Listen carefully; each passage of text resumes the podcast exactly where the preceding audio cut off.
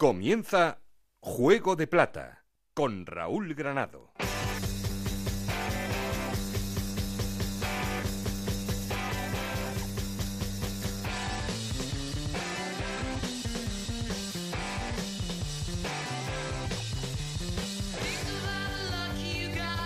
¿Qué tal? Muy buenas, bienvenidos al capítulo 7 de Juego de Plata, el podcast de Onda Cero en el que os contamos todo lo que pasa en la Liga 1-2-3 y en Segunda División B.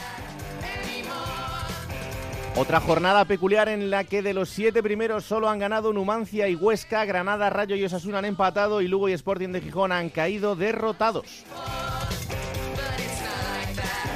Ojo por abajo a las derrotas de Córdoba y Almería, la situación de sus entrenadores. Luego nos damos una vuelta por estas ciudades y hablamos con uno de los hombres del líder, el chico Flores. Uno de los jugadores de este Granada que en su vuelta a España está siendo protagonista en el conjunto nazarí y por supuesto también tendremos nuestro espacio para el análisis de la segunda división B que como cada día vamos a repasar con Montserrat Hernández y con Adrián Díaz. Ya sabéis que tenemos un perfil de Twitter que es arroba juego de plata y un correo electrónico juego de plata arroba gmail.com. Aquí conmigo está el auténtico cerebro de este programa, Alberto Fernández, con Ana Rodríguez en la producción, con Nacho García en la parte técnica. No estoy solo porque... Esto es Juego de Plata, el podcast de Onda Cero en el que te contamos todo lo que pasa en Segunda División.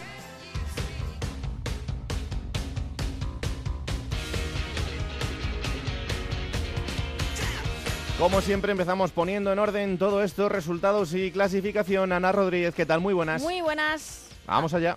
Pues eh, la jornada 13 que comenzaba con la victoria del Numancia 1-0 ante el Alcorcón, empate a 1 entre el Rayo y el Albacete, mismo resultado entre el Sevilla Atlético y el Tenerife, el Lorca ganaba 1-0 al Córdoba, también el Reus 1-0 ganaba al Sporting de Gijón, victoria 3-2 del Oviedo ante el Lugo, empate a 1 entre la Cultural Leonesa y el Barça B, empate a 0 entre Osasuna y Granada, 0-3 la victoria a domicilio del Nastic en Valladolid, 0-2 ganaba el Cádiz en Almería y ese 3-1 del Huesca al Real Zaragoza con el que se cerraba la jornada 13 en segunda división. Con estos resultados, Granada y Huesca lideran la clasificación con 23 puntos, los dos en puestos de ascenso directo. Lugo también con 23, Sporting, Osasuna y Numancia con 22 jugarían el playoff por el ascenso. Séptimo es el Rayo Vallecano con 21 puntos. Octavo el Valladolid con 19, los mismos que tiene el Reus. Décimo el Tenerife con 18. Un décimo el Real Oviedo con 17, los mismos que tiene el Cádiz. Décimo tercero es el Barça B con 16 puntos, los mismos que la Cultural Leonesa. Con 15 puntos están el Real Zaragoza, quinto Nastic y Alcorcón. Decimoctavo el Albacete con 13 puntos y en las eh, cuatro últimas posiciones de descenso, Lorca y Almería 12 puntos, Córdoba 10, cierra la clasificación el Sevilla Atlético con 7 puntos. Del derby no te pregunto casi, ¿no? no porque ya empieza a ver hasta cachondeíto, sí, entonces sí, mejor lo dejamos. Luego lo analizamos un poquito más. Aunque en Zaragoza deberían hablar y mucho de, de la actitud. Pues sí, y alguno como Toquero lo dejó claro con los compañeros de Gol Televisión, así que un veterano como él mandó un mensaje muy clarito en ese, en ese vestuario. Gracias, Anita. Un abrazo. Bueno, vamos a hacer como siempre esa llamada al líder. El líder ahora mismo son tres, Granada, Huesca y Lugo, pero la clasificación dice que el primero ahora mismo es el Granada, así que vámonos hasta Onda Cero en la ciudad nazarí. Pedro Lara, ¿qué tal? Muy buenas. ¿Qué pasa, Raúl? ¿Cómo está el líder? Bueno, el líder está bien, está contento porque porque por fin están saliendo bien las cosas, ¿no? Es, es verdad que, que, para llegar primero tiene que haber una marcha, una racha positiva importante, pero es verdad que hay un punto de inflexión después de la derrota en, en Tarragona hmm. y a partir de ahí el equipo ha salido como un tiro con un juego bastante bueno, con un juego combinativo en el centro del campo, que yo creo que al final era el tono que el equipo realmente necesitaba, porque es verdad que tiene una figura arriba que es Darwin Machis, y, requería primero la solidez defensiva que han dado Chico Flores y, y Saunier, Matías Saunier, el francés que ya estaba aquí la pasada temporada, de los pocos que permanecen en el equipo del año pasado, y luego un centro del campo que a pesar de la baja de Raúl Baena, que tú sabes que es una pieza fundamental para cualquier equipo de segunda división, se ha adaptado muy bien el juego de, de, de Alberto Martín y luego con Montoro y Espinosa le están dando un tono bastante aceptable a un equipo que al final pues se ha encontrado arriba seguramente por méritos propios. ¿no? Son ya cuatro partidos sin perder, tres victorias, un empate. Luego lo analizaremos un poco más con Chico Flores, que será protagonista aquí en Juego de Plata, pero me da la sensación de que José Luis Oltra tiene mucha culpa de esto, Pedro. Totalmente, totalmente. Porque yo, la plantilla tiene efectivamente calidad innegable, pero el trabajo de Oltra, que, que bueno, que es que tiene, tiene una plantilla entera, eso hay que conjuntarlo, hay que hacerlo trabajar. Yo he visto trabajar a José Luis y sé que lo que ha estado probando durante la semana es lo que se está haciendo durante los partidos, ¿no? Y ese trabajo se está notando porque la yo creo que la plantilla tiene alguna deficiencia, mm. pero no se está notando y, y en un club que inicialmente parte Raúl con la obligación de subir, es trabajo muy complicado, porque con esa misma premisa han, partido unos cuantos equipos de la, de la segunda división y sin embargo al final no se ha dado el mismo resultado y sobre todo después de un arranque tan complicado con empates, con derrotas, con eliminación, además con, de manera contundente de la Copa del Rey, el Granada al final ha encontrado el camino y el camino efectivamente lo está marcando que es un trabajo, un trabajo brillante José Luis Oltra. Pues espero llamarte mucho tiempo esta temporada porque eso será señal de que el Granada va muy bien, que es otro de esos equipos que está llamado a ser importante en la categoría y una gran noticia. Así Tú me sigues llamando hasta que lleguemos a primera. Y en primera también incluso, ¿eh? Hombre, por supuesto. Sin ningún problema, Raúl. Un abrazo fuerte, amigo. Un abrazo, Raúl. Chao, chao. Ahí está Pedro Lara desde Granada contándonos cómo está el líder de la clasificación, que, como os digo, ahora mismo es el Granada, eso sí, empatado a puntos con el Huesca y con el Lugo. No están las cosas también en dos ciudades importantes y de la que también nos hemos hablado en, los últimos programas, Córdoba y Almería sobre todo con sus entrenadores y cómo está la situación de ambos. El Córdoba perdía 1-0 frente al Lorca, es vigésimo primero con 10 puntos. ¿Qué pasa con Juan Merino, Onda Cero Córdoba? Antonio David Jiménez, ¿qué tal? Muy buenas. Hola, muy buenas. Pues, eh, ¿qué pasa con Merino? La pregunta puede chocar teniendo en cuenta que solo lleva tres semanas en, en la ciudad y que, bueno, pues el Córdoba estaba en una situación delicada cuando ya sustituyó a Luis Miguel Carrión. El Córdoba ha sumado un punto sobre nueve y eso el pasado sábado en Lorca disparó todo tipo de alarmas en el Consejo de Administración con un disgusto importante en función a la, actuación del equipo y que el efecto revulsivo que buscaban con el técnico linense no se vio o no se ha, no se ha desarrollado sobre el terreno de, juego, un Merino que el año pasado, por ejemplo, revitalizó al Nástico, que hace tres temporadas hizo lo propio con el Betis. Eso no se ha visto en el Córdoba y el Consejo de Administración pues anda, pues se podría decir preocupado, ¿no? Con lo que se está viendo en el terreno de juego. Eso por un lado mm. y también hay que sumar que los jugadores tienen un distanciamiento con el técnico. ¿Por qué? Puede chocar un poco, pero la historia es que Juan Merino cuando ha llegado al banquillo del Córdoba, una de sus primeras determinaciones ha sido el de alargar el tiempo de las sesiones preparatorias, es decir, el Córdoba entrena más e incluso hay un día a la semana como mínimo que lo hacen en doble sesión. Los jugadores del Córdoba están molestos porque consideran que no es el método adecuado para sacar los resultados adelante y por lo tanto el Consejo está nervioso y por otro los jugadores no están conformes con la metodología que quiere implantar el, el entrenador nuevo del Córdoba. El cóctel, dadas las cosas así, parece no muy bueno, pero vamos a ver, porque encima este fin de semana el Córdoba recibe a Osasuna en casa, un equipo que en los últimos partidos lleva cuatro empates y una victoria, pero que está en clara línea ascendente también.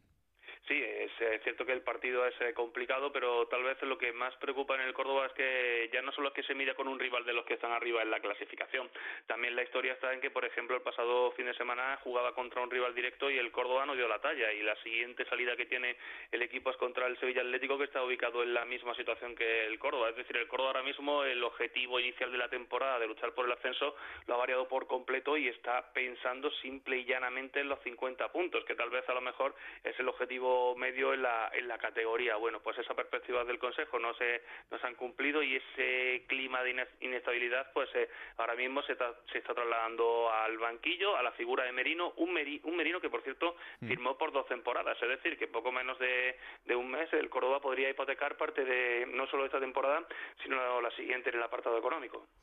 Bueno, pues atentos estaremos a lo que pase con el banquillo de Córdoba, pero desde luego es una de las situaciones complicadas que tenemos por delante.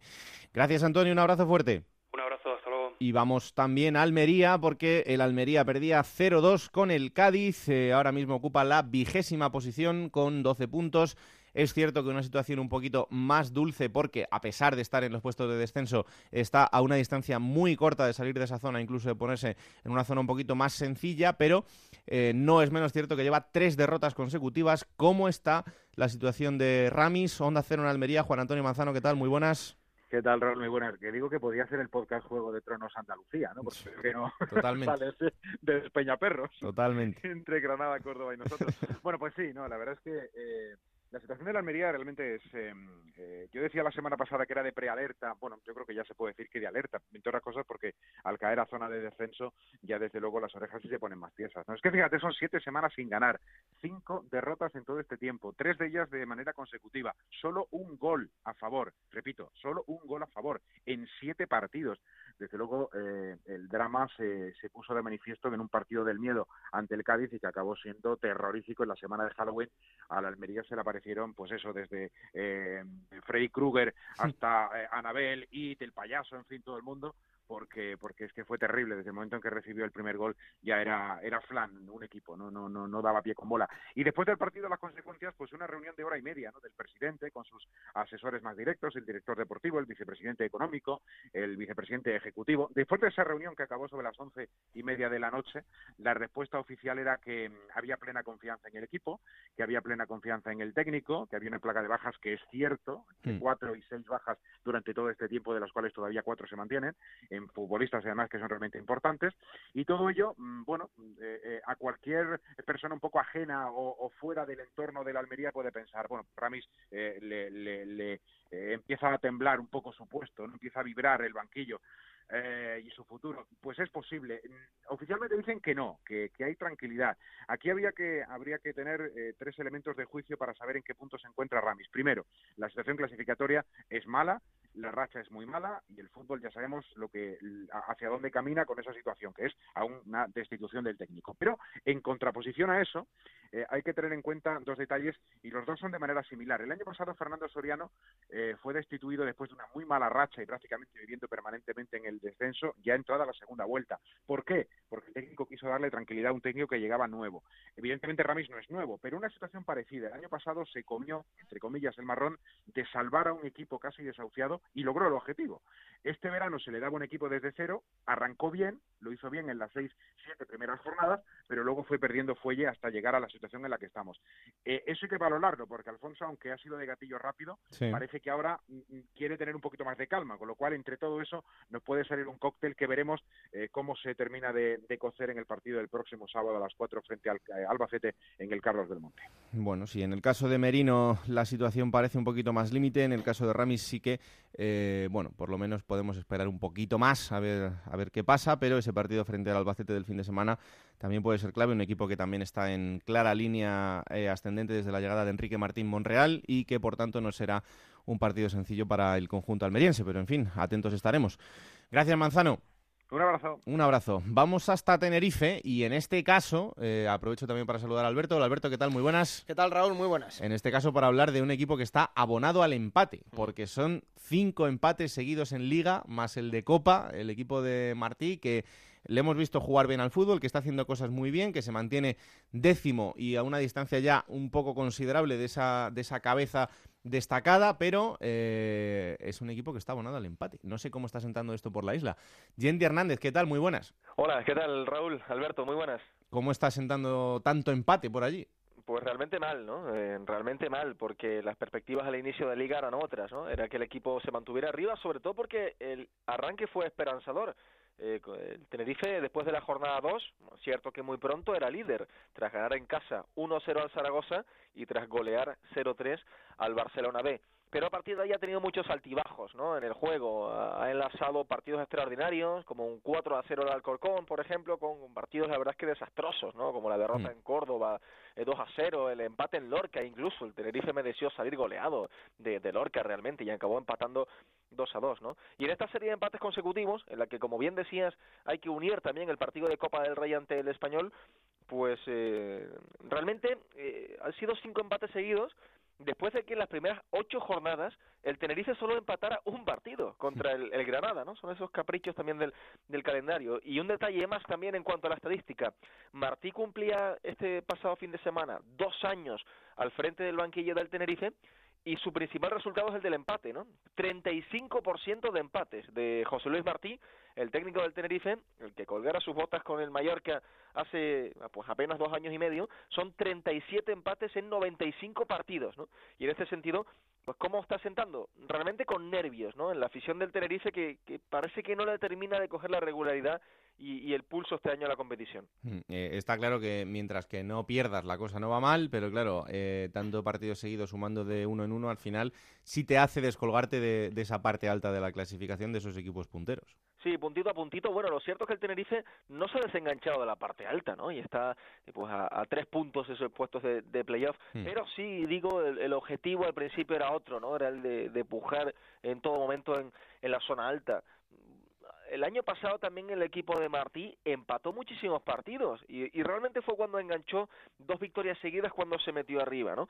Pero sí, también tiene algo eh, positivo, que un equipo muy difícil de batir, eh, siempre lo ha sido. Un difícil Tenerife, el de Martí, que siempre mm, intenta cerrarse bastante en defensa y es complicado meterle mano en el sentido de, de ganarle el partido, ¿no? Y en estos últimos eh, partidos, pues, bueno, cinco empates consecutivos, algún, alguno de ellos realmente merecido perder, como el de Lorca, eh, insisto, y otros pues realmente pues ha merecido ganar ampliamente, como el de los Asuna, ¿no? Un 0 a 0, ese día pues el Osasuna eh, su portero Sergio Herrera paró un penalti. El partido contra el Numancia en casa en el Heliodoro también mereció ganarlo el Tenerife. El partido contra el Oviedo el 1 a 1 sí fue un partido más equilibrado y el último del Sevilla Atlético fue un partido que pudo caer de cualquier lado, porque cuando iba ganando 0 a 1 el Tenerife, eh, tuvo una ocasión muy clara Juan Villar con un remate al larguero que pudo ser el 0-2, pero lo cierto es que el Sevilla Atlético también eh, tuvo muchas ocasiones de, de, ataque, insisto, el último partido pudo caer de, de cualquier lado, ¿no? Solo un último apunte en Raúl, eh, que no creo que se me pase por alto. El tema de las lesiones, ¿no? El Tenerife le está costando el capítulo del gol, de ahí también tanto el pate, de ahí que no se resuelvan los partidos, y es que los tres fichajes delanteros del Tenerife para sustituir a esos jugadores como el Choco Lozano, como Amate Ndiaye, como Shibasaki que se marcharon la temporada pasada, pues han sufrido muchos problemas de lesiones, ¿no? Juan Villar, el ex del Valladolid, Víctor Casadesús, el ex del Levante o Samuel Elongo, el ex del Girona, jugadores con experiencia en segunda división, contrastados, que siempre han mantenido buenas cifras goleadoras y que, insisto, tantos problemas de lesiones en este arranque los están disminuyendo bastante a ellos personalmente porque le restan confianza y también al Tenerife que no acaba de encontrar ni el gol ni, ni los resultados. Bueno, veremos a ver eh, si el Tenerife toma vuelo, pero desde luego que es otra situación importante este tema de las lesiones y que no se pueda contar con, con, hombres importantes como los que acabamos de nombrar para un equipo que está llamado también a estar en esa zona alta de la, de la clasificación. Gracias, Yendi. Un abrazo muy fuerte. Un abrazo. ¿Qué es lo que más te ha llamado la atención de esta jornada, Alberto? Bueno, pues eh, evidentemente todos tenemos en mente la, victoria en ese derbi aragonés del Huesca sobre el Zaragoza. Eh, y una vez más, un partido más en el equipo del Alcoraz. Destacan los dos mejores jugadores de esta temporada, ¿no? que son las dos mejores noticias. Gonzalo Melero y el Cucho Hernández. Siete goles cada uno, hmm. eh, son 14 goles, son muchos goles para un equipo que tiene 23 puntos, que está en esa zona de ascenso directo. Y estaba mirando datos y de los 11 partidos en los que el Huesca ha puntuado, 8 eh, lo han puntuado ellos dos. Han sido con goles suyos. Son, como digo, muchos partidos que dan puntos, muchos goles eh, 14 goles en concreto y eh, al final pues esta buena noticia del Huesca que tiene al Cucho, que tiene 18 años, no nos olvidemos, 18 años. Eh, el, segundo gol que hace contra el Zaragoza a mí me recuerda mucho en el golpeo a James, ya lo he dicho alguna vez, es verdad que este es diestro, James zurdo. está mostrando un descaro y sobre todo un atrevimiento increíble. Sí, sí, sí, Gonzalo Melero pues la confirmación, ¿no? Eh, y yo creo que Rubi acierta, al llegar a Huesca intenta implantar un poco su estilo, ¿no? Pero creo que acierta al final dejándose llevar a la continuidad de lo que tenía Anquela el año pasado. Creo que ahí es donde de Rubi, consigue encontrar el estilo que quiere para este Huesca y junto con la madurez de Melero, la, eclosión del Cucho, pues al final está consiguiendo que este equipo sin presión, como decimos también del Lugo, sin tanta, sin tanta masa social detrás, pero con una ilusión increíble, pues está en esa zona de, ascenso directo y, es una gran noticia. Y otra cosa que me ha llamado la atención, Raúl, mm. que bueno, ya le venimos siguiendo desde las primeras jornadas, pero el mediocentro portugués, centrocampista portugués del Reus, Luis Gustavo Ledes, eh, Gus Ledes, como todos le conocemos, eh, creo que es, no a lo mejor al nivel del Cucho, pero creo que es de esas apariciones que son buenas noticias para, para la segunda división. Lleva cinco goles, Em, los cuatro primeros sirvieron para empatar al Reus, es decir, le dio cuatro puntos al Reus y el otro día le marcó de falta el gol más importante al Sporting de Gijón, Gus Ledes, le dio por fin tres puntos. En total eh, le ha dado siete puntos el, portugués que, bueno, pues como digo, son 25 años, em, ex del Celta B, amigo de Borja Iglesias, por cierto, pero llega libre al Reus y bueno, yo creo que está haciendo una gran temporada, ahora mismo es el estandarte del Reus y Gus Ledes, pues creo que ha estado rozando la plata ¿eh? de esta jornada, no te digo más. Oye, el Zaragoza, em, esta semana esa derrota importante eh, por tres goles a uno frente al Huesca, pero más allá de la derrota es la imagen que dio el equipo y ese palo también de Toquero, lo decíamos antes con los compañeros de Gol Televisión al finalizar el partido, en el que hablaba claramente de la actitud de los, de los compañeros. Sí, a lo mejor Toquero quizá era el, único que podía tener un poco más de licencia, porque fue de los únicos que arriba tuvo, algo de, empuje y de, bueno, de ánimo, porque yo no sé si fue el, sistema de Nacho González, que creo que se equivoca en la propuesta del partido y eso contagia al resto de jugadores. Borja Iglesias no estuvo como siempre, Toquero, como digo, fue de lo poco salvable del Zaragoza y creo que era un partido, pues que, como siempre decimos, ¿no? Los derbis, eh, la gente tenía mucha ilusión, en el campo rival se esperaban otro Zaragoza que se está quedando ahí un poco de media tabla y bueno, yo creo que tiene argumentos. Nacho González me parece muy buen entrenador y que al final va a acabar arriba, pero es verdad que tanto tropiezo pues le está haciendo al, Zaragoza caer un poquito en esa, en esa buena imagen. Vamos a por la plata y el plomo de esta semana, a ver cómo ha venido Alberto Fernández. Plata o plomo. Soy el fuego que arde tu piel. Soy el pues todo tuyo. Ya tengo el látigo sacado, ¿eh? Sí, ¿no? Vamos a verle el plomo.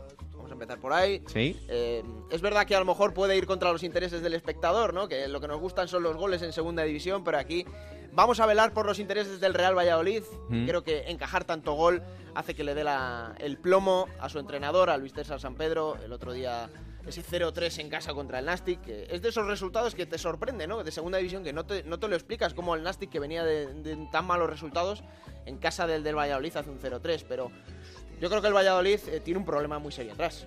Eh, fíjate, son los números eh, que más destacan de toda la categoría. Es el equipo más goleador, es verdad, son 25 goles, pero es que goles encajados solo le supera el Córdoba. Que, bueno, Córdoba digamos que esta, digamos que esta, esta temporada la, defensa pues es casi como una verbena hmm. y tiene 26 goles en contra, pero es que el Valladolid tiene 22. Son 25 goles a favor, 22 en contra y eso hace pues que un equipo que hace tantos goles esté en media tabla. Eh, ese 0-3, yo el otro día había a un Real Valladolid que juega como siempre, partidos entretenidos, pero que no tiene acierto arriba. Tuvo un palo mata. Os quiero decir que al final Valladolid juega como lo hace normalmente, llegando arriba, con ocasiones, pero la defensa era lo que no falló. No falló respecto a la regularidad que viene trayendo, ¿no? Muy mal eh, transiciones defensivas, los, los, centrales mal posicionados. Al final, este 0-3 aparece Michael Mesa también para el Nastic, pero tiene un problema muy serio. Está localizadísimo para el Real Valladolid y yo creo que en cuanto lo subsane, ese equipo va a tener que ir para arriba. Lo ha dicho muchas veces, muchos años Luis César San Pedro, ya cuando estaba en el Valladolid. El fútbol es un juego de áreas, del área contraria y de tu defensa. Eh, y sigue llevándolo, lo que pasa es que esta temporada yo creo que es el máximo exponente de, la filosofía de Luis César San Pedro, ¿no? Hacer muchos goles y que te los hagan también. 25 goles a favor, 22 en contra. Hay que mejorar esa defensa, el plomo para San Pedro. ¿Y la plata? La plata, eh, ya te he dicho antes que se ha quedado muy cerca Gus Ledes, ¿Sí? pero eh, me viene al pelo dársela a Salvi, el salvador del Cádiz. Desde luego. Volvió después de su lesión se lesionó contra la Cultura Leonesa, ya volvió el otro día, pero eh, en el momento en el que el Cádiz más necesitaba rescatarle, hizo dos goles, esa victoria contra, aprovechándose de un mal Almería, hmm. pero recuperando sobre todo la identidad que es, eh, el año pasado nos gustó tanto de este Cádiz, las bandas, Álvaro García y Salvi, yo creo que son el arma más potente y más representativa de este Cádiz de Álvaro Cervera. El otro día hizo dos goles Salvi y es el héroe El Salvador y el que veremos si consigue llevar al Cádiz otra vez arriba. Así que la plata para Salvi.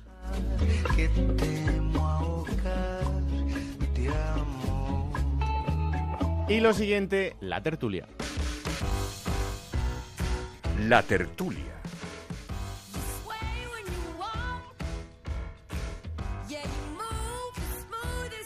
Esta semana con otros dos compañeros de la redacción de Onda Cero a los que tengo el placer de recibir en esta tertulia. Onda Cero en Sevilla, Carlos Hidalgo, ¿qué tal? Muy buenas. ¿Qué tal? Muy buenas. Y Onda Cero en Tarragona, Pedro Rodríguez. Hola Pedro. Hola, ¿qué tal? Pues vamos allá. Eh, una jornada esta un poco extraña, ya lo decíamos en la entrada, porque de los siete equipos que están en las primeras posiciones, los seis de playoff, más el Rayo, que al final salía eh, con esa victoria del Huesca, eh, solo ha conseguido ganar el Numancia y el Huesca. Esto también yo creo que está marcando un poco lo que venimos hablando en las últimas semanas de la regularidad de la categoría, por lo menos en este, en este arranque. Empiezo contigo, Carlos. Bueno, sí, la verdad es que está todo muy igualado, ¿no? Mira uno la clasificación y la verdad es que, bueno, entre el décimo que tiene 18 puntos y el líder que tiene 23, hay solo 5 puntitos, con lo cual es lo, bonito, ¿no? De esta categoría que puede pasar eh, cualquier cosa. Es cierto que los que están abajo, pues eh, tienen complicado salir, pero bueno, aún así, el Sevilla Atlético es, es colista, quizá el, bueno, quizá no, sin quizás, el más hundido, está a seis puntos de la salvación hmm. después de no haber ganado ni un solo partido. Bueno, pues seis puntos, eh, hombre, son puntos, pero quiero decir que, en un par de partidos puede pasar casi cualquier cosa en la categoría. Está bonita. ¿eh? Desde luego. Pedro, eh, al final no vemos a ningún equipo que se despegue de esa zona. Tres líderes empatados a puntos. Sí, al final hablábamos de, la igualdad por arriba, pero es que por abajo del puesto 11 al puesto 20 también, también solo hay cinco, cinco puntos de diferencia y, y pues, pues lo que decimos, que, al final se, se, se, está, se está dejando ver un poco la, igualdad que hay entre, todo, entre todos los equipos. Eh, sobre todo destacar también eh, el, el tema de, de, que a los equipos en casa también les, cuesta, les cuesta bastante ganar. Eh, en, en, las últimas dos jornadas es solo cuatro victorias locales y, y en la jornada once solo dos. O sea, yo, yo creo que también eso habla un poco de, de los equipos cuando, cuando salen fuera de casa que que también pues no, no y sacan sacan bastantes puntos. Hmm. Es momento también hablar de un poco del Zaragoza como hacíamos antes, porque el Zaragoza es eh, uno de los equipos importantes de la categoría, obviamente, pero pasando por una transición un poco extraña. Yo creo que este año el equipo sí tiene eh, jugadores importantes, sí tiene una plantilla construida eh, para estar en puestos más altos, Alberto, y desde luego que la situación no parece fácil. Y a mí, que lo repito lo de antes, ¿no? Creo que también tiene entrenador como para manejar un vestuario que otras veces a lo mejor esa figura pesaba mucho y viene de hacer muy buena campaña con el Reus Nacho González. Y creo que es el entrenador idóneo para manejar eso. Y sobre todo algo que te ayuda mucho siempre, un equipo, ¿no? La figura de un, jugador eh, que ilusiona, que hace goles como es Borja Iglesias, un centro del campo bien construido, como dices tú, con, con Baf, con, con Alex eh, en fin, gente que, que tiene hambre y que este Zaragoza ha dejado atrás esas figuras de a lo mejor jugadores expertos en segunda división que ya tienen un largo recorrido y que ahora vuelve a tener jugadores con hambre. Yo creo que es cuestión de tiempo. A lo mejor este Zaragoza no está para ascender este año, no lo sé. No creo que pueda tener tantos argumentos como otros equipos, pero es un Zaragoza en construcción y que vamos a ver seguro arriba en algún momento de la temporada. Mm, eh, Carlos, tú evidentemente has visto todos estos años al, Zaragoza eh, por la entidad del equipo, por lo que supone. Mm, a lo mejor no está para subir, pero sí desde luego para verlo en posiciones más altas.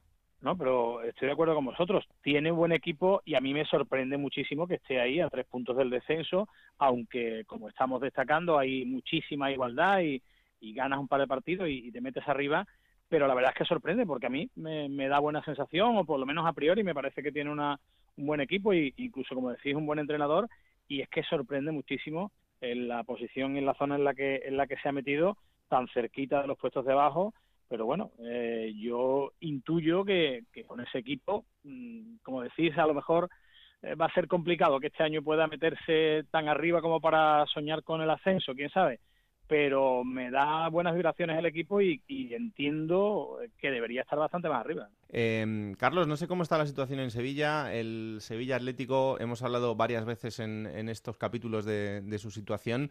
Em, bueno, es un filial, es un equipo al que ha sufrido situaciones complicadas esta temporada porque se han ido jugadores importantes de, de esa plantilla de la temporada pasada, pero que sigan pasando las jornadas y que el equipo siga en esa zona baja en la que no sale, no sale del farolillo rojo y sobre todo no gana un partido, no sé cómo está empezando a sentar esto por allí. Bueno, pues digamos que todavía hay eh, cierta paciencia con Luis García Tevenet, digamos que todavía tiene eh, crédito Tevenet, que ha sido una, una apuesta del club eh, de, crecimiento, pero no voy a descubrir nada nuevo. evidentemente el crédito se acaba y se va acabando y se va mermando conforme pasan las jornadas y el equipo no, no gana, ¿no? Eh, son 13 partidos jugados, eh, no ha ganado ninguno, 7 empates y, y 6 derrotas. Eh, aquí hay, como en todo, ¿no?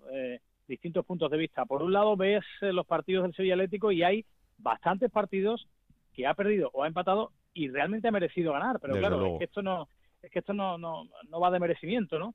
Pero claro, eh, yo sé que hay mucha gente en el club que dice, mira, de, los siete empates, nada más que en tres de ellos que hemos merecido ganar, pues hubiéramos tenido un poquito más de fortuna, pues eh, fíjate, son seis puntos más, ¿no? Eh, y estaría, bueno, pues un poco más tranquilo, incluso fuera de la zona de descenso, el equipo de, de TVNet, que ya digo, sigue teniendo créditos, no ilimitado, pero porque no lo tiene nadie, ¿no? Y, y, lo que tú decías, ¿no? Se han ido jugadores muy importantes. El Sevilla este año no ha, el club no, no, no ha apostado económicamente igual que el año pasado eh, por hacer una buena plantilla. El año pasado hubo momentos de muy buen fútbol del Sevilla Atlético, eh, momentos en que fue el equipo revelación, que estuvo metido arriba y que, y que bueno, que estaba eh, deslumbrando. Claro, mm, eso también tiene un peaje y es que llegan los equipos y empiezan a quitarte a Ibi, a, Carrillo, a Bernardo, a Diego González, a Cotán, Borja Lasso está en el primer equipo, por lo que hizo el año pasado, lógicamente, por su trayectoria, pues tampoco se puede contar con él. Y claro, solo han venido cuatro refuerzos y, no están eh, teniendo el nivel que se esperaba. El caso de, de Carballo, de Aitor, de Konik y de, y de Olavide. Y, este equipo se está muriendo, entre comillas, se está desangrando. Y no sé yo, eh, por aquí están a sonar algunos nombres incluso por si eh, la situación siguiera siendo crítica eh, el nombre de Andrés Palop, que fuera portero del Sevilla, ha, sonado bastante eh, por aquí. Bueno, eh, lo cierto es que como esto es fútbol y ya sabemos cómo, cuáles son las reglas, si te sigue sigue sin ganar, en algún momento pues se le acabará ese, ese crédito. La verdad es que ya digo, por un lado la decepción y por otro un poco el, la rabia de eso, de, de, haberle faltado un poquito de fortuna en determinados momentos eh, pero está claro que este equipo no tiene el nivel del año pasado y que a sus delanteros, que son muy buenos delanteros, Carlos Fernández y, Margual, fíjate Margual en la selección, eh, no le llega lo que le tiene que llegar. Yo los ocho goles, escasos ocho goles que lleva el equipo a favor, eh, entiendo mm, que tendrán su responsabilidad los delanteros, pero que veo la responsabilidad que llega desde más atrás, porque es que prácticamente no le llega nada. Pedro, em, hemos visto también hace semanas una situación difícil para el Barça B, que poco a poco eh, está sacando la cabeza, está ya en una, situación eh, algo más relajada, con cuatro puntos de ventaja sobre, sobre esa zona baja. Bueno, dos ejemplos de los dos filiales, de uno que parece que no arranca y otro que, ya ha encontrado su sitio, eh, con una plantilla también muy nueva, pero con futbolistas también importantes.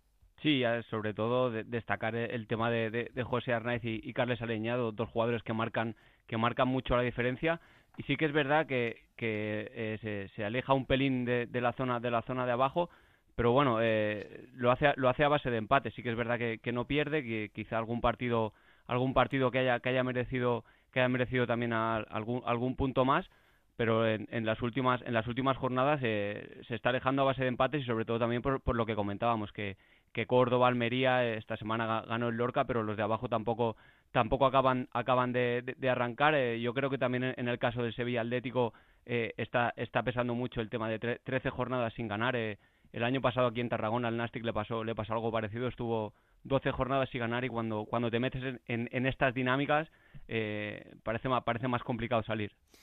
Bueno, el eterno debate de qué pasa con los filiales y de qué hacer con ellos, si crear una liga solo para ellos, si meterlos aquí, para los grandes equipos eh, es una buena plataforma el tener a sus, a sus chavales en la segunda división compitiendo a este nivel, porque si quisieran contar con ellos, el salto es, eh, es menor, aunque evidente, evidentemente que el salto entre primera y segunda todavía, en algunos casos y sobre todo con algunas edades, es grande, pero eh, ahí están, dos filiales en situación difícil. el Sevilla Atlético encima esta semana jugando frente al Granada, tiene que visitar los Cármenes, así que a ver qué pasa la semana que viene, pero quizás sea buen momento para hablar con Pablo Blanco y que nos cuente un poquito más cómo está la situación en el, en el conjunto andaluz, así que atentos estaremos.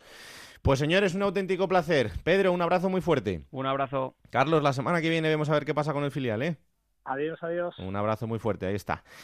Y lo siguiente es saludar a un futbolista que está siendo protagonista en este arranque de temporada. Ya os lo contaba en la entrada, es un futbolista de una trayectoria importantísima tanto en primera división como en el extranjero. Ha estado en tres ligas, yo creo que en las tres ligas más importantes, en la española, en la inglesa y en la italiana.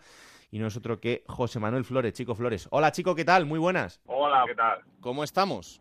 Pues bien, eh, la verdad que muy contento, ¿no? Todo el equipo eh, por el trabajo realizado en, uno de los campos eh, más complicados de la categoría y ante uno de los rivales más difíciles y eh, la verdad que peleamos bastante bien, eh, conseguimos un punto que incluso eh, pudimos ser tres, ¿no? Porque cre creemos que, que tuvimos el control del partido y, y más ocasiones que ellos, pero bueno, eh, tenemos que darnos con el trabajo, con la dinámica eh, que llevamos los últimos partidos Hmm. y con el punto sumado que ahora nos hace líderes provisionales a, a- a- de momento.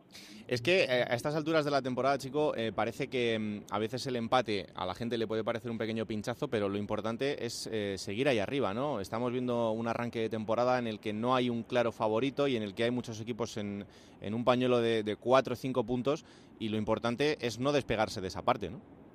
Hombre, quien piense que eh, sacar un punto contra Osasuna y en el Sada es un pinchazo, yo creo que está muy equivocado. Yo siempre he dicho que lo, lo principal es ser humilde e ir con ilusión a todos los sitios, hasta contra todos los equipos, creer en nosotros y nuestros compañeros que podemos ganar en cualquier lugar, pero Osasuna es un equipo que acaba de descender con, con uno de los presupuestos mayores también de segunda, un gran equipo, una gran afición y que está haciendo las cosas bastante bien. Eh, ya te digo, si hay alguien que piense que, que sacar un punto de allí es un pinchazo, creo que, que está equivocado. Hay que ir paso a paso o hay que ser humilde. La segunda es muy dura, muy larga y, y en segunda cualquier equipo te puede ganar, eh, sea eh, de abajo de la tabla, te puede ganar fuera, en tu casa y, y esto no es como, como primera que vas al campo del Madrid o del Barcelona y, y sabe que mm, te tiene que salir un partido casi perfecto, ya no para ganar, sino para puntuar. En la segunda es muy complicado todo. Esta, bueno. esta reflexión también nos vale para decirle a la gente que aunque el próximo rival sea el colista, sea el Sevilla Atlético, tampoco va a ser fácil. Pues no, eh, nosotros, como, como vemos siempre muchísimos vídeos durante toda la semana de todos los equipos y demás, y sobre todo hacemos hincapié en el que nos toca cada semana, el Sevilla B es un equipo que, aun- aunque sea atrás del todo de la, de la clasificación, eh, la verdad que ha peleado contra, contra los equipos, ¿no? Intentan jugar, todos los filiales juegan muy bien a fútbol. El, por ejemplo, el Sevilla B también sacó un empate allí en el Sadar contra Osasuna, 1-1. Y, y quien piense que, que el partido está ganado también está equivocado. Ya te, te comento que cualquier que cualquier rival es difícil, los filiales juegan muy bien, son muy dinámicos, muy rápidos. Eh, sí que a lo mejor le pueden faltar un poco más de contundencia porque son chavales muy jóvenes. Pero bueno, nosotros tenemos que seguir con la misma mentalidad que hemos salido contra todos los equipos en todos los campos y, dar el, el, el 100% de cada uno para intentar eso, eh, ganar todos los partidos contra todos los rivales. Qué importante, eh, chico, esta racha, esta última racha de cuatro partidos sin perder, tres victorias, un empate. Bueno, esto ya eh, os pone en, una situación en la que evidentemente queda mucho por delante, pero que sí se empieza a ver ya eh, al Granada que, todo el mundo quiere ver en, la categoría. Sí, hombre, eh, como ya te digo, como igual que, que te decía que Osasuna, al ser un equipo que había bajado, también era un candidato a, a, a subir, como el Sporting de Gijón, pues a nosotros también, como es normal, pues, pues teníamos ese, ese calificativo y, y sí que es cierto que, que el equipo no empezó bien en las primeras jornadas, eh, no se consiguieron los resultados que se querían, pero bueno, eh, como comenta y como sabe todo el mundo, la segunda es muy larga. Ahora parece que llevamos una buena dinámica, creemos en nosotros mismos, en nuestros compañeros, estamos muy ilusionados, muy contentos, hay muy buen ambiente dentro del vestuario y para mí es una de las cosas más importantes porque siempre he pensado individualmente que, que lo que se transmite eh, dentro del vestuario se transmite también fuera y, yo ya lo digo, siempre prefiero en mi equipo gente con menos cualidades pero que hagan vestuario, que, que crean eh, en nosotros, en el equipo y que hacemos todo en una misma dirección a, a otros que a lo mejor tengan más cualidades pero después no se refleje en eh, ese trabajo en el campo. O sea que, como ya te digo, llevamos una buena dinámica, tenemos que seguir así, estamos muy contentos, ahora estamos profesionalmente arriba de la tabla, pero eh, esto es muy largo y, todavía queda, muy, muchísimo, muchísimo, tiempo. Te compro el discurso 100%, entre otros eh, tengo un buen amigo ahí que es Raúl Baena y es una de las máximas expresiones de esto que acabas de decir, de, una buena persona, que en el mundo del fútbol cada día es, es más difícil de, encontrar. Eh, pero sumado a eso, hay otro exponente enorme en ese vestuario que es el, que es el Mister. increíble lo de Oltra, ¿eh? Pues sí, mira, eh, comentando lo primero de, Raúl, la verdad que, que, Raúl ya lo conocía de haberme enfrentado contra él en español, en Rayo, y es un, gran tipo, un, ahora pues también es nuestro capitán, ¿no? Y, mm. y es, es, un jugador que aparte de ser muy buen jugador, también eh, crea muy buen ambiente dentro de, del vestuario y, y ya te digo, es lo, lo primordial. Y al míster, pues Personalmente lo conocí cuando llegué, eh, había oído muy bien hablar de él, pero nunca lo había conocido personalmente y la verdad que, que me, me, ha transmitido muchísimo, ¿no? Es muy cercano con los jugadores, cuando tiene que exigir, exige, cuando tiene que, que pedir, pide y, y yo creo que así como es como tiene que ser los entrenadores. Creo que hay muy buena relación entre no solo con, el míster, sino con el cuerpo técnico y eh, médico, con todo y con los jugadores. Y ya te digo, eh, habemos muchísimos españoles, eh, muchísimos andaluces, es muy importante. Y sobre todo, una de las cosas que me ha llamado más la, la atención es que todos los extranjeros que están, que también eh, reman para, para una misma dirección, ¿no? Que, que intentan integrarse en todo, aunque no, estén perfecta, aunque no hablen perfectamente el idioma y demás. Y la verdad que, que estamos muy muy contentos todos y esperemos seguir en la misma línea. Y en lo personal, chico, tú eh, ya jugaste un año en segunda con el con el Cádiz, pero evidentemente hace mucho tiempo. No sé si te has encontrado la segunda división muy cambiada con respecto a la idea que tú tenías de la segunda española. Sí, pues eh, es cierto, ¿no? Después de, de muchísimo tiempo eh, prácticamente pues debuté, no me acuerdo si fue con 16, 17 eh, años con el Cádiz en segunda. Hmm. Eh, y claro, y, y, ahora pues, pues después de tantos años he vuelto a, después de tantos años en primera, eh, he jugado, he vuelto a segunda división y sí que que me he encontrado una segunda división que son bastante duras, los rivales eh, son muy buenos, están muy bien eh, trabajados y, y yo a nivel individual estoy muy contento, llegué hace un mes, un mes y algo y, y intento entrenar al máximo eh, en cada entrenamiento y dar lo mejor de mí en cada partido y, y, nada, no espero ayudar en lo máximo posible a este club, a esta ciudad que es una ciudad muy bonita con una gran afición y y como ya dije en mi presentación, que ojalá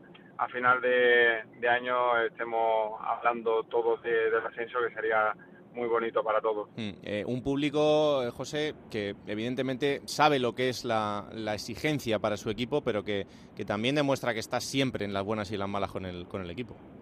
Sí, la verdad que, que la, la afición, bueno, el año pasado no tuvieron no tuvieron un buen año con, con el descenso, ¿no? Eh, pasaron por, por, un año complicado con los resultados y, y demás, pero sí que es cierto que, que yo lo que a mí me ha transmitido la afición es que está con nosotros desde el principio, ¿no?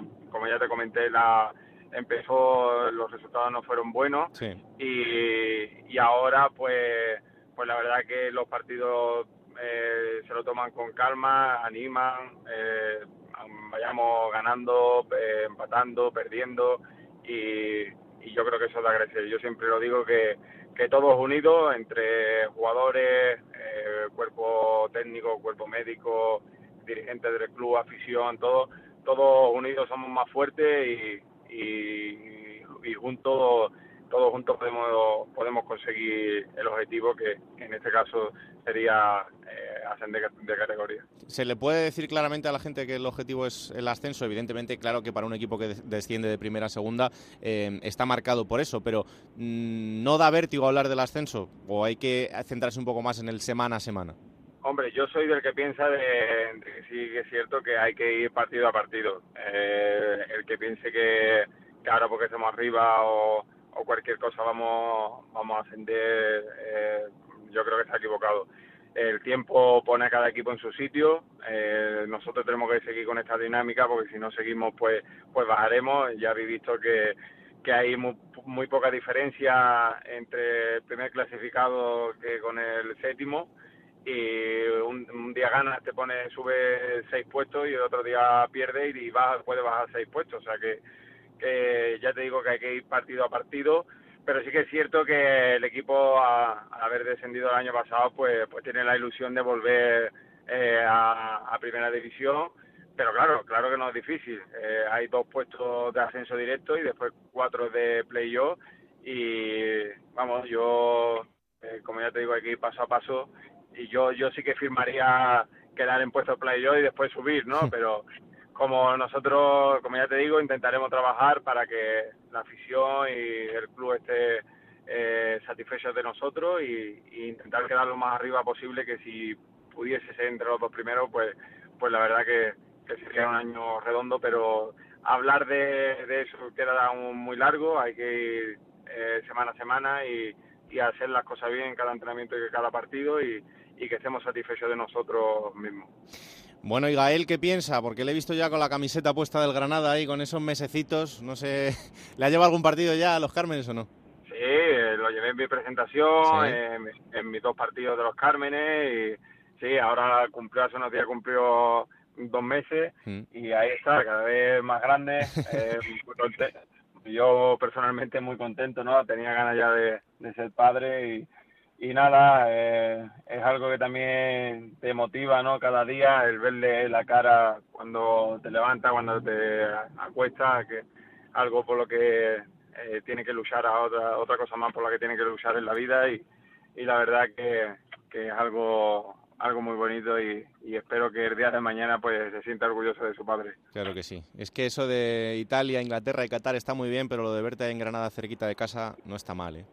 Sí, hombre, llevamos muchos años fuera. Eh, por suerte, creo que, tengo una buena trayectoria futbolística, ¿no? He podido jugar en, tres de las mejores, si no en las tres mejores ligas del mundo, eh, España, Inglaterra e Italia.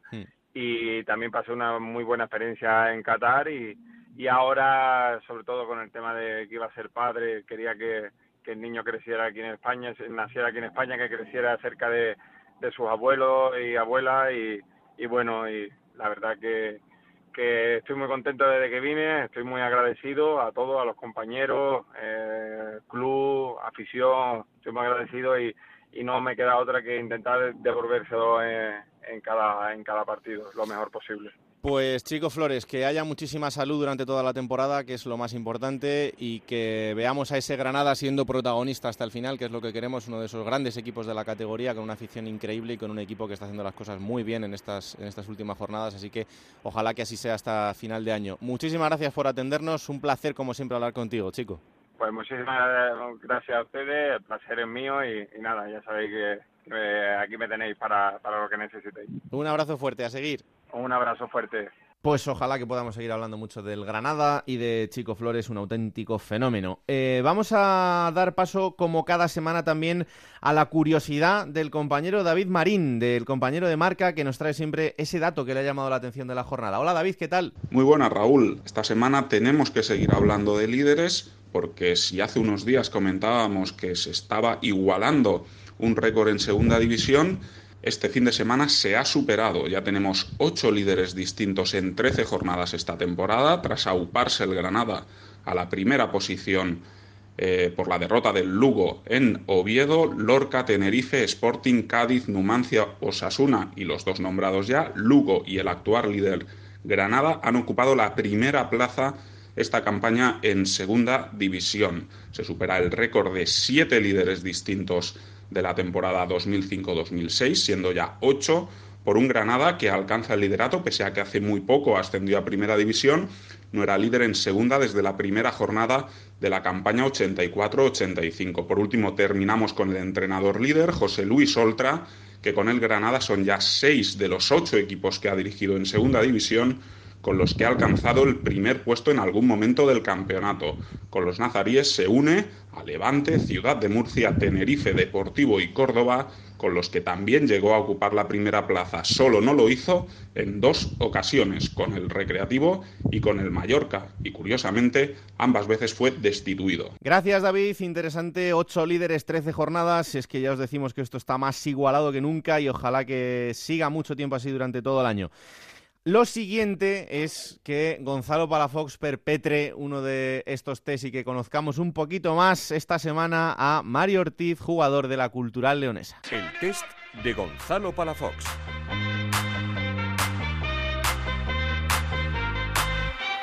Un recuerdo de niño. Estar jugando con la pelota en la pista. Eh, chavalotes, fuera que vamos a jugar al fútbol. Tres cosas que te llevarías a una isla desierta. Vaya, ¿qué tenemos aquí? Un jodido bromista, un bufón. Admiro tu honradez. vale, mi novia. Mal, mal, mal, mal. Y comida y me vale. Queda muy bonito. Un día me dijo Presi que me quedara más en casa y que no saliera tanto. Y con todo respeto yo le he dicho, Luis Figo tiene un- una esposa espectacular. ¿eh? Y si yo tuviera una parecida, estaría más en casa también. Algo que te gustaría aprender. Ser mejor futbolista.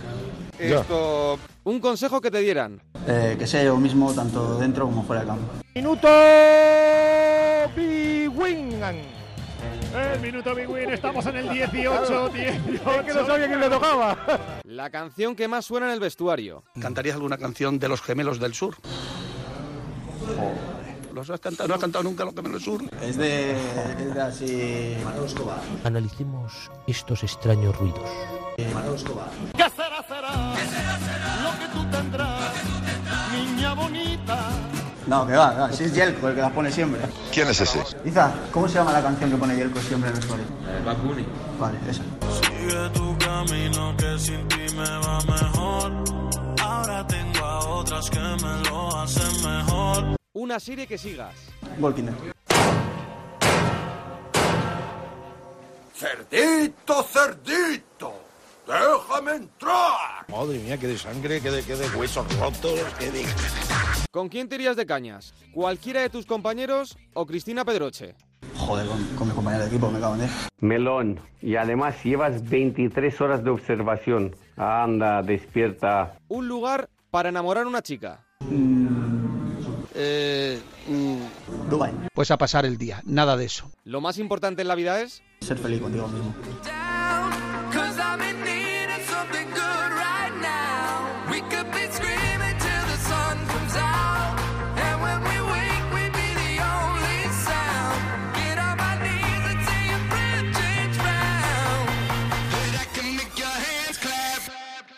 Bueno, otro más que hemos conocido, el bueno de Gonzalo que nos ha traído esta semana Mario Ortiz de la Cultural. Vamos a ver quién es el siguiente en pasar por ese trago de hacer el, el test de Gonzalo. Lo siguiente, próxima jornada.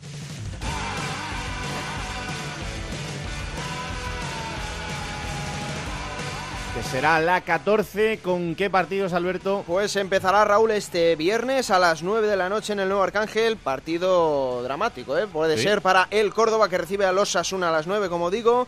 Para el sábado habrá cinco partidos. A la 1 del mediodía, horario nuevo, Alcorcón Lorca. A las 4 de la tarde, Albacete Almería. A las 6, dos partidos, Zaragoza Rayo y Tenerife Cultural Leonesa. A las 7 y media cerrará Fútbol Club Barcelona B Huesca. Para el domingo, cuatro partidos. A las 12 del mediodía, Granada Sevilla Atlético. A las 4 de la tarde, Nastic Real Oviedo. A las 6, Lugo Numancia. Y a las 8 y media, partidazo en el Molinón, Sporting de Gijón, Real Valladolid. Último partido de la jornada, el lunes a las 9 de la noche en el Ramón de Carranza, Cádiz Reus. Dejamos el balón de plata, cogemos el de bronce. Lo siguiente, la segunda B.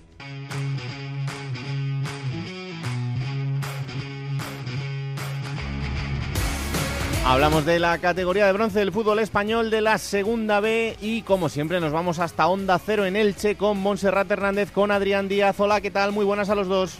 Hola Raúl, muy buenas. Hola, muy buenas Raúl. Bueno, Monserrate, pues vamos a arrancar con esa visión general de cómo está la categoría una semana más, empezando con el grupo tercero.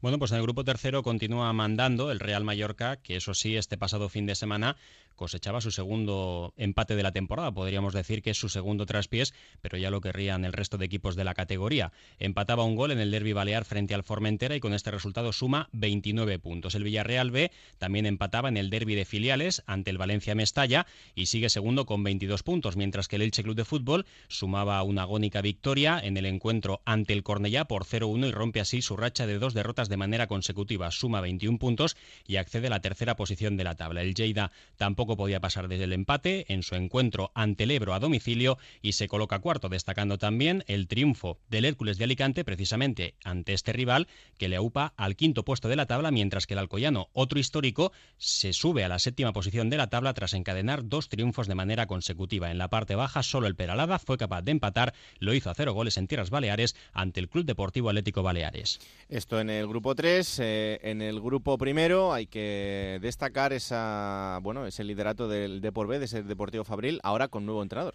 Así es, ya que en la primera plantilla del Deportivo de La Coruña, Cristóbal Parralo ha sido el encargado de sustituir al técnico Pepe Mel. En esta ocasión no se cumplió aquello, de entrenador nuevo victoria Sí. segura y el Fabril no podía pasar del empate a cero sin goles ante el Club Deportivo Guijuelo. El gran beneficiado de la jornada fue el Fuenlabrada, que ya iguala a puntos al Deportivo Fabril y que vencía con un tempranero tanto de Portilla por un gol a cero al Cerceda. El tercer clasificado sigue fuerte el filial del Real Club Celta de Vigo, que se imponía por 0-3 con dos goles de Eker y uno de Pastrana al Racing Club de Ferrol, otro de los clubes grandes de grupo primero de la segunda división B, mientras que también el Rayo Majadahonda se imponía por 3 a 1 a la Unión Deportiva Adarve. En la parte baja de la tabla, el Guijuelo no pasaba del empate ante el Deportivo Fabril, la Ponferradina vencía en el 95 por un gol a cero al Pontevedra, la Segoviana empataba a domicilio a un gol ante el Corucho, mientras que el filial del Real Valladolid, que es colista, sumaba un empate a un gol ante el Club Deportivo Toledo.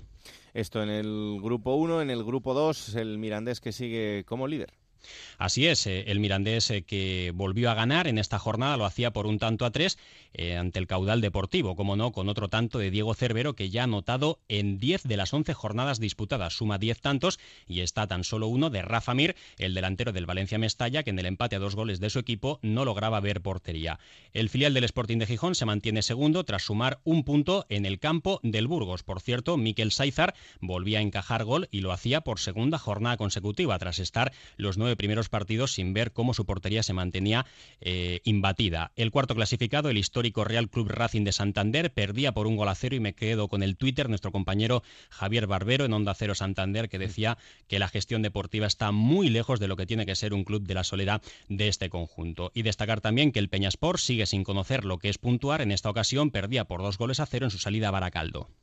Y terminamos con el grupo cuarto, donde Lecija también sigue como líder de este grupo, en el que ya sabéis que tenemos allá al Villanovense. Sí, y sigue con paso firme porque en esta jornada vencieron los cuatro primeros clasificados. Hacía los deberes el Écija Balompié, venciendo por dos tantos a uno al Villanovense. El UCAM Murcia a domicilio vencía al Recreativo de Huelva por 0-1 con un gol en el tramo final del partido de Quiles en el minuto 88. El Extremadura se aupa al segundo puesto de la tabla con un tanto de Jairo, que daba la victoria 1-0 ante el equipo murciano del Jumilla, mientras que el linense se coloca cuarto tras imponerse por dos tantos a cero al Mérida. Resaltar también la, la gran goleada del Córdoba B ante el Lorca Deportiva por 0-6, luego hablaremos de este partido. El Murcia respira y encadena otra victoria más con José María Salmerón 2 a 0 ante el Granada B, ya se coloca cerca del Ecuador de la tabla de clasificación y en la parte baja de la tabla, pues en resaltar la derrota del Jumilla, de la que hablábamos antes ante el Extremadura, Las Palmas Atlético, que empataba un gol ante otro conjunto importante de este grupo, como es el Cartagena,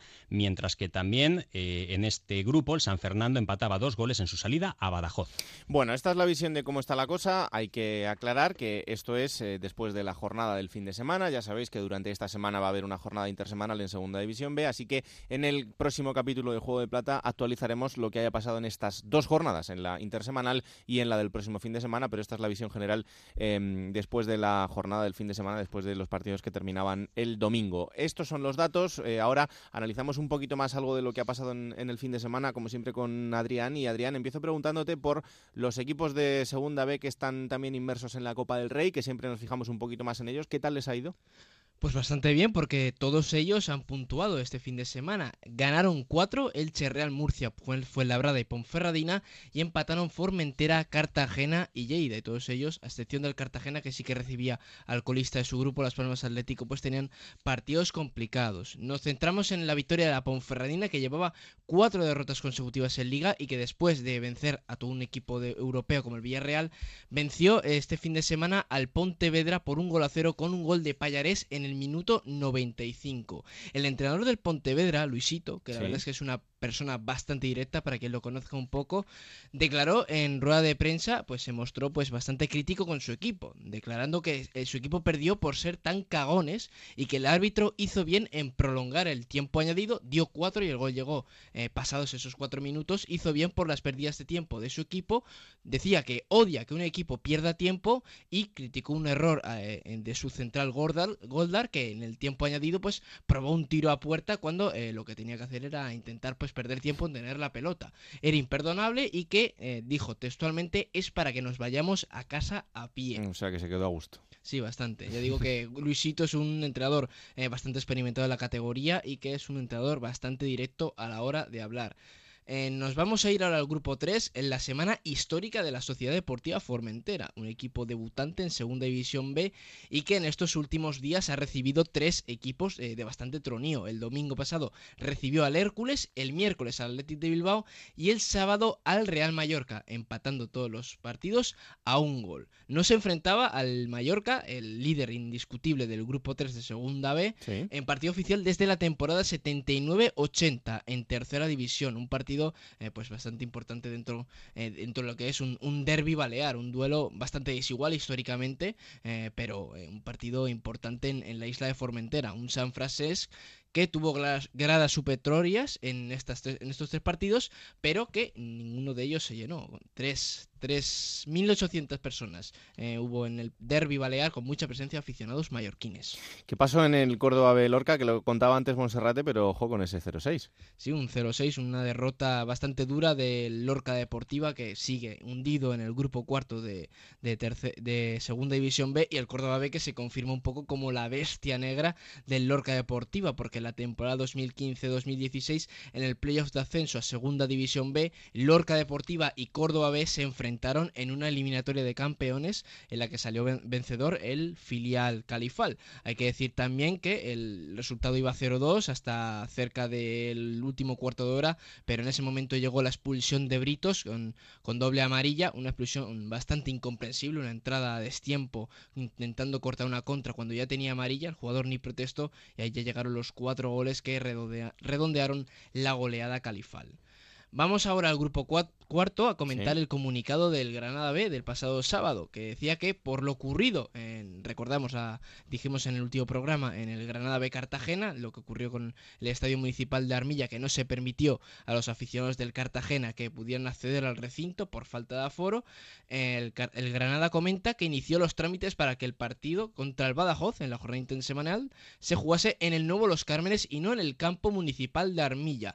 Pero no será así por la negativa del Badajoz a que el partido se juegue en el nuevo Los Cármenes. El Granada lamenta estos hechos al no poder ofrecer una mayor capacidad y comodidad a sus aficionados y está tomando medidas para ampliar el aforo de la ciudad deportiva de Armilla, con lo cual parece que van a intentar establecerse más tiempo allí. A pesar de ello, el Granada sí que recomienda a los aficionados del Badajoz que tengan intención de acudir a Armilla que se abstengan de hacerlo ante la imposibilidad de darles acomodo y separar convenientemente a ambas aficiones. Bueno, pues eh, pendientes estaremos también en este caso porque eh, ya lo hemos comentado y, es verdad que un club de la entidad del Granada tiene que eh, estar pendiente de este asunto y en algún campo más, eh, sobre todo también en alguno que me comentaban estos días aquí en Madrid, que está sucediendo, así que atentos estaremos a- en este sentido porque también hay que pensar en que se puedan dar situaciones de peligro, situaciones complicadas que dentro de los partidos se pueden evitar, pero que pueden pasar con el público y podemos estar ante situaciones de las que luego nos podemos lamentar. Así que hay que estar pendientes de esto. Eh, otro gol de Diego Cervero, Adrián. Sí, exacto. 10 goles en, on- en 11 jornadas, como comentaba anteriormente Monserrate, está a un nivel espectacular. eh, Diego Cervero con un Mirandés que continúa como líder destacado del grupo segundo de, de Segunda División B y que además este, esta jornada con el empate de sus principales perseguidores Burgos y Sporting B y la derrota sorprendente al Racing de Santander con Tala Morevieta, que comenzaba la jornada penúltimo, pues la ha beneficiado bastante para aumentar su ventaja. Y además hay que destacar que Rafa Mir, y esto no lo hemos comentado,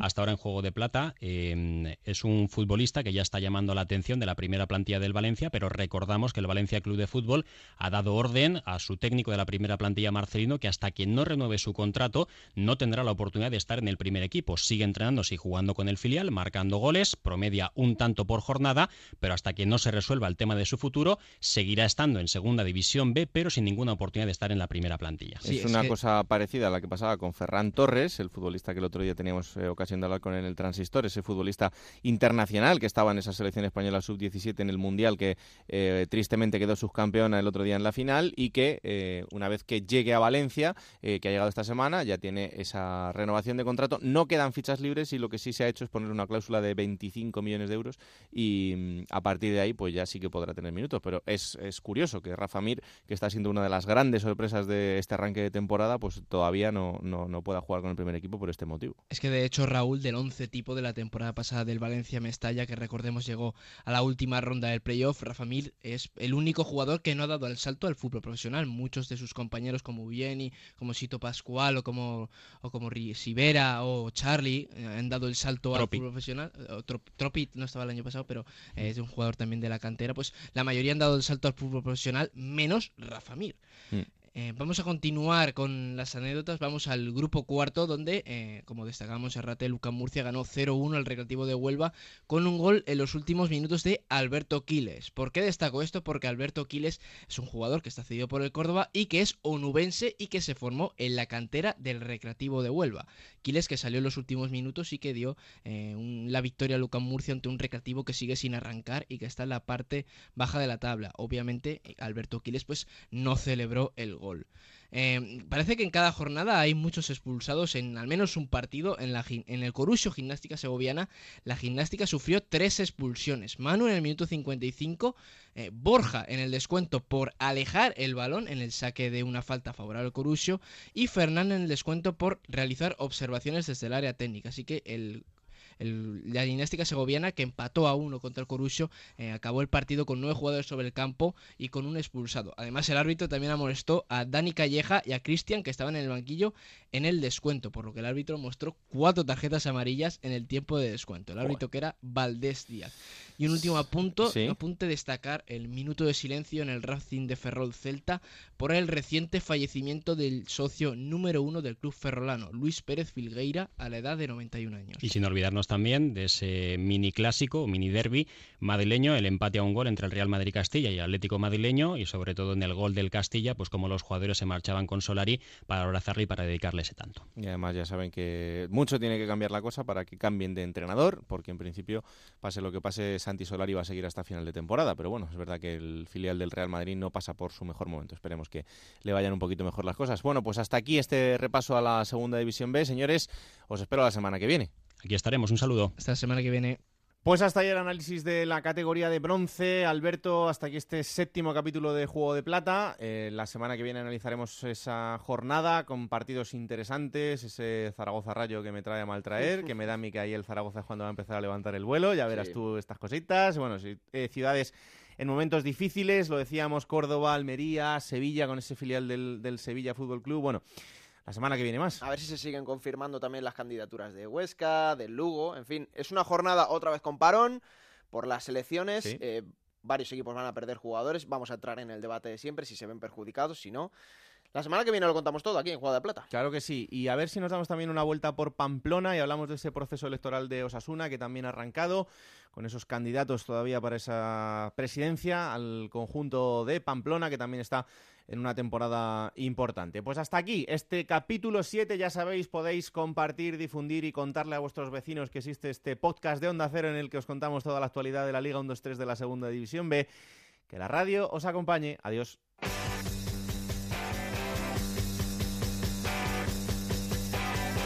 Raúl Granado, Alberto Fernández, Ana Rodríguez. Juego de Plata.